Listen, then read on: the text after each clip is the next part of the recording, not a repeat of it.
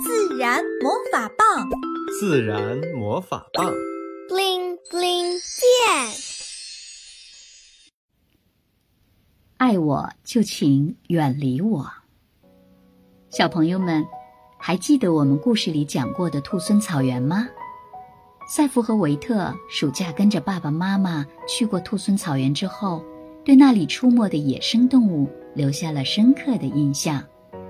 那里不仅有传说中的奶凶奶凶的兔孙一家，还有很多猛禽。尤其是在草原徒步的时候，经常会发现一团一团的东西，扒开之后，居然是一些毛发、碎骨头在里面。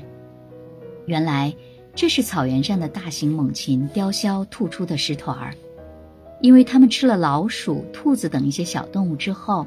小动物的毛与骨头不好消化，就变成了一个个石团儿吐出来。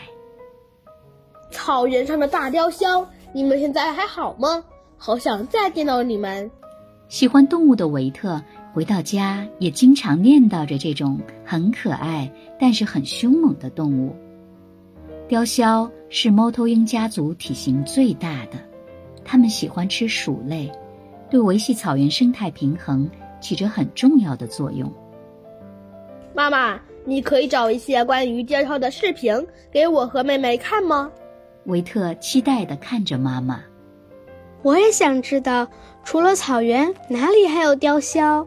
赛弗虽然觉得雕鸮很凶猛，但是一想起它萌萌的样子，就禁不住也想要了解更多。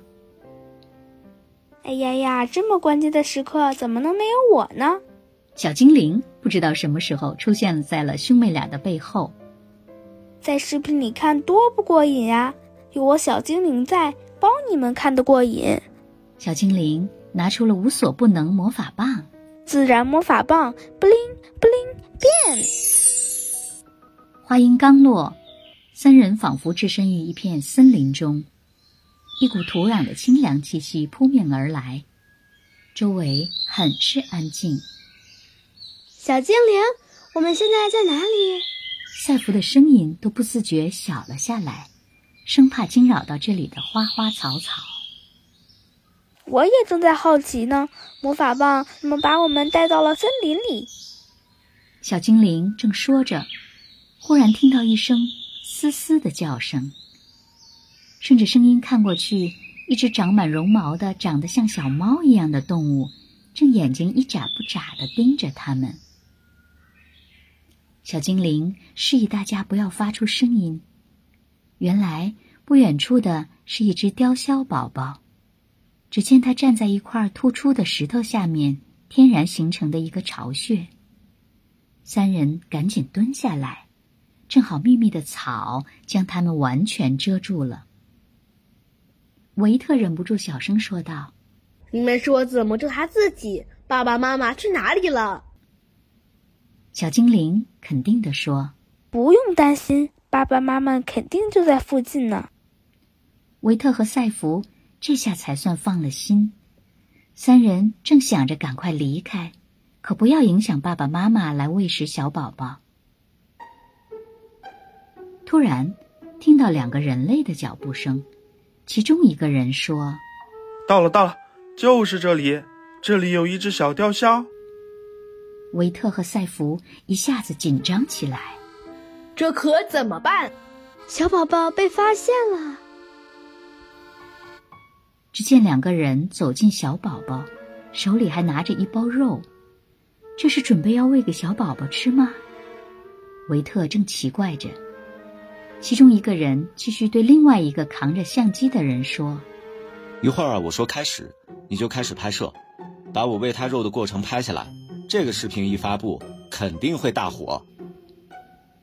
扛着相机的人半信半疑的问道：“你用猪肉喂它，它能吃吗？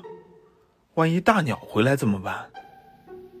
拿着肉的人说：“如果有大鸟，你就拿这根棍子赶跑它们。”站在地上的小宝宝惊恐的看着两个人类，开始嘶嘶的叫，找妈妈。这个时候。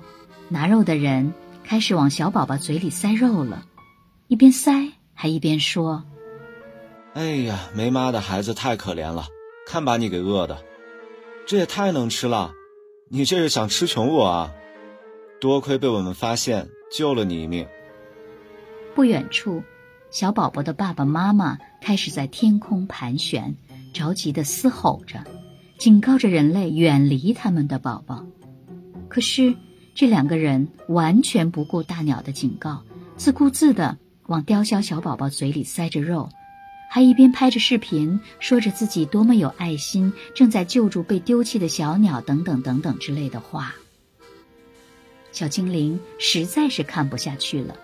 悄悄地对维特说：“我们也有魔法把他们拍下来，让大家知道他们为了博取流量来干扰雕鸮一家的正常生活。”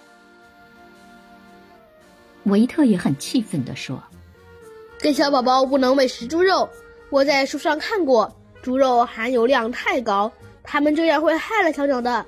我们赶紧录下来，回去让爸爸妈妈举报他们。”小朋友们。我们一定要记得告诉爸爸妈妈，网络上一些所谓的献爱心的视频，也许都是假的。有些人看上去是在救助野生动物，但是实际上是在干扰动物正常的生活，甚至会伤害到动物。让我们一起来抵制这样的行为，还动物们一个安静的家园。